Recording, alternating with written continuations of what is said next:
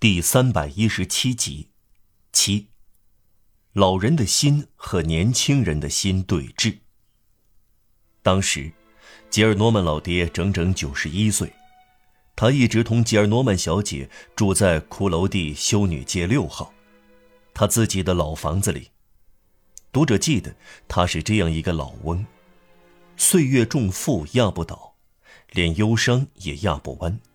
身板挺直，等待死亡来临。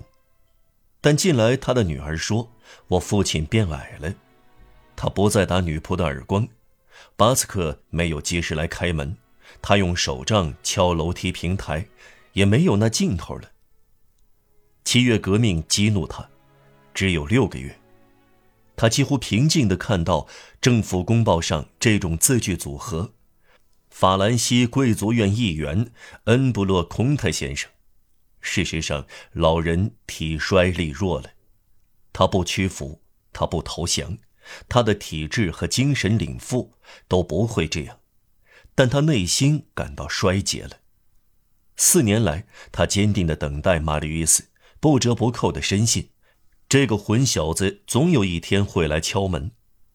如今他黯然神伤时，心里竟然寻思：玛丽约斯还迟迟不来。他忍受不了的不是死亡，而是想到他再也看不到玛丽约斯了，再也看不到玛丽约斯。至今这种想法甚至还没有来到他的脑际，现在这个想法出现了，使他心里冰凉。忘恩负义的孩子这样一走了之。看不到孩子，对老外公来说，越发增加他的爱，自然而真挚的感情往往如此。正是在十二月的夜里，气温只有十度，人们往往想的是阳光。吉尔诺曼先生作为长辈，不能，或者自认为尤其不能向外孙迈出一步。我宁愿死掉，他说。他认为自己一点没错，但他想念玛丽·与斯，就像一个行将就木的老人，怀着深深的情谊和无言的绝望。他开始牙齿脱落，这越发加重了他的忧郁。吉尔诺曼先生不肯承认，他爱一个情妇，从来也不像爱玛丽·与斯那样深，这样他会气愤和羞愧。他让人在卧室的床前放了一幅他另一个女儿已过世的彭梅西太太的旧肖像。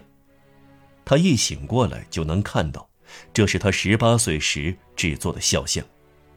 他不停地看这幅肖像。有一天，他看着肖像说：“我觉得她很像他，像我的妹妹。”吉尔诺曼小姐说：“啊，可不是嘛。”老人又说：“也像他。”有一次，他坐下，双膝并在一起，眼睛几乎闭上，一副颓丧的姿势。他女儿大胆的问他：“父亲，你始终如一的恨他吗？”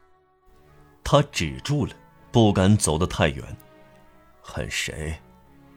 恨这个可怜的玛丽·约斯。他抬起苍老的头。将枯瘦皱巴巴的拳头放在桌上，用勃然大怒和颤抖的声音叫道：“您说是可怜的玛丽·约斯？呵，这位先生是个怪人，无赖，爱虚荣，忘恩负义，没心没肺的小子，没有灵魂，傲慢无礼的恶棍。”他转过身去，不让女儿看到他眼里有一滴热泪。三天后，他沉默了四小时，终于开了口，突然对女儿说：“我早就荣幸的请求过吉尔诺曼小姐，不再提起他。”吉尔诺曼姨妈放弃了一切努力，做出这深刻的判断：自从我妹妹干出蠢事，我父亲就不太爱她了。显然，他憎恨玛丽·约瑟。自从干出蠢事。意味着，自从她嫁给了上校。另外，读者已经猜测到了，吉尔诺曼小姐想把她的宠儿枪骑兵军官代替玛丽·与斯的企图失败了，替身泰奥多尔一点没有成功。吉尔诺曼先生不接受张冠李戴，心中的空缺绝不能滥竽充数。至于泰奥多尔，虽然嗅到能继承遗产，但也忍受不了讨人喜欢的苦差事。老人令枪骑兵厌烦，枪骑兵触怒老人。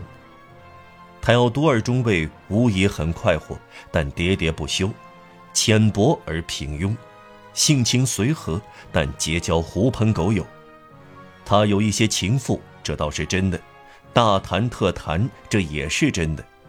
但他出言不逊，他的所有优点都伴随着缺点。吉尔诺曼先生听他讲巴比伦街军营周围的艳遇，都听得烦了。再说，吉尔诺曼中尉有时穿上军装，带上三色绶带来到，这就干脆使他变得无法容忍了。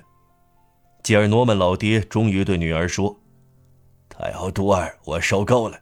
如果你愿意，你来接待吧。在和平时期，我对军人缺乏兴趣。我不知道是否不喜欢勇猛的军人，超过不喜欢耀武扬威的军人。”战场上兵刃相碰，毕竟不像刀鞘拖在街道上的声音那样可悲。况且挺起胸膛像个勇士，腰身又扎得像个小娘们儿，铠甲里面穿一件女人紧身衣，这是双倍的可笑。一个真正的男子汉，不要硬充好汉，也不要扭捏作态，既不要吹牛，也不要臭美。你自己留着泰尔多尔吧。他的女儿徒劳地说：“这毕竟是你的曾侄孙啊。”吉尔诺曼先生是不折不扣的外祖父，却根本不做曾叔祖。其实他有头脑，会做对比。泰奥多尔使他更惋惜玛丽·与斯。